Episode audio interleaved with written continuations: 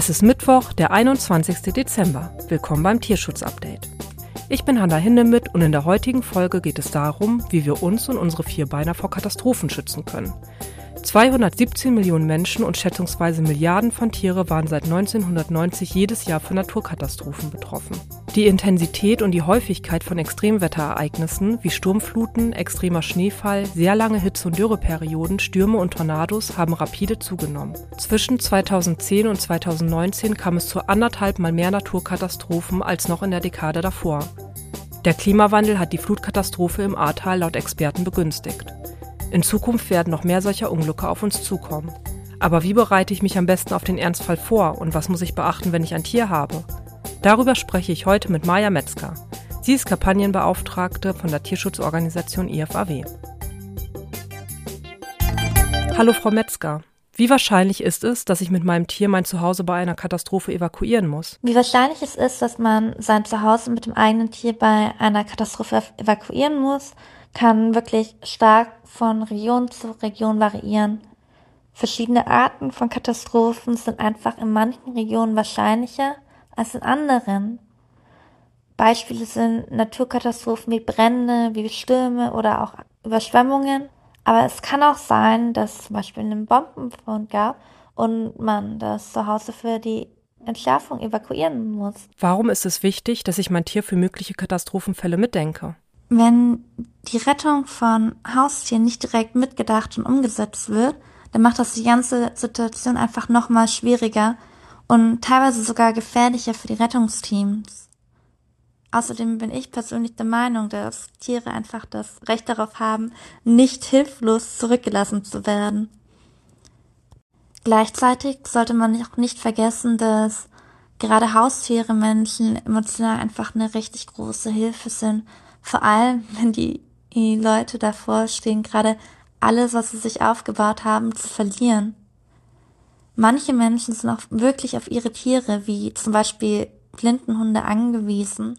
Was kann ich tun, um mich auf den Notfall vorzubereiten? Natürlich hilft es, verschiedene Notfälle schon mal zu durchdenken, denn dann kann man dementsprechend Vorbereitungen treffen, um im Ernstfall handeln zu können. Wie genau die Vorbereitungen aussehen, variiert natürlich von Fall zu Fall da man sich auf verschiedene Arten von Katastrophen auch verschieden vorbereiten kann.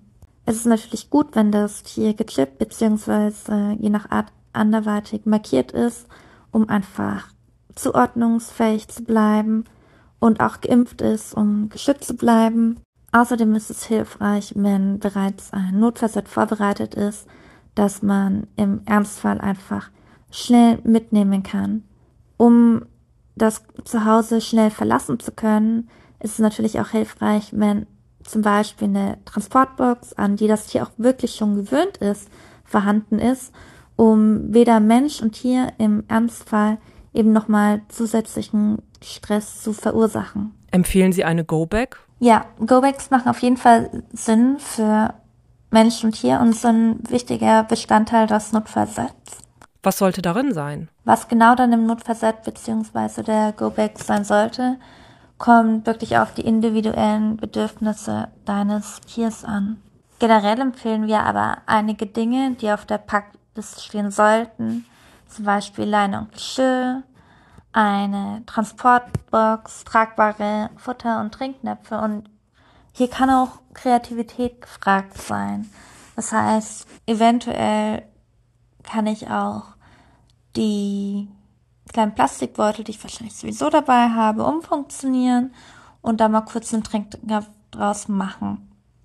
Wichtig ist natürlich auch, nochmal sich vor Augen zu führen, dass in Stresssituationen mein Tier ganz anders reagieren könnte als normal und eventuell ein Maulkorb beziehungsweise auch ein kennzeichnendes Geschirr wirklich angebracht ist. Was ist denn der erste Schritt im Falle einer Katastrophe? Wenn man sich vorher schon Gedanken gemacht hat, dann kann man erstmal tief durchatmen und die vorbereiteten Schritte durchgehen. Ich zum Beispiel bin total der Listenmensch und weiß einfach, dass es für mich hilfreich ist, wenn ich im Katastrophenfall meine Liste ausgedruckt oder auch am Handy einfach abarbeiten kann. Aber das kann natürlich von Mensch zu Mensch wirklich verschieden sein und man sollte sich Gedanken darüber machen, was für einen selbst am besten funktioniert, was einem selbst am meisten Sicherheit gibt. Generell gilt, es ist einfach wichtig, sich eben schon auf verschiedene Arten von Katastrophen vorzubereiten und sein Tier wirklich von vornherein mit einzuplanen. Vielen Dank für die vielen hilfreichen Antworten. Da fühle ich mich persönlich schon gleich auch etwas besser vorbereitet. Auf der Website des IFAW gibt es auch eine Packliste und weiteres Infomaterial. Hey ihr Lieben, ich bin die Vanessa Kofton und ihr kennt mich aus der letzten Love Island Staffel und ich freue mich dieses Jahr als Botschafterin bei dem Deine Tierwelt Spendenkalender zusammen mit meinem Hund Buddy dabei zu sein. Also wenn auch du den Tierheimen aus der Not helfen möchtest, dann schau gerne mal auf deine-tierwelt.de Kalender vorbei. Gegen eine Spende erhältst du dann den Deine Tierwelt Kalender 2023 geschenkt. Buddy und ich sind auch mit drinnen. 100% der Erlöse gehen dabei an Tierheime und Tierschutzvereine Lasst uns gemeinsam den Tierheimen durch die Krisen helfen. Hilfst du uns dabei? Euch wie immer vielen Dank fürs Zuhören. Das war's erstmal für dieses Jahr. Wir verabschieden uns jetzt in eine Weihnachtspause. Hört gerne im nächsten Jahr wieder rein und lasst uns bis dahin ein Abo oder eine Bewertung da. Bis dahin schöne Feiertage und einen guten Rutsch.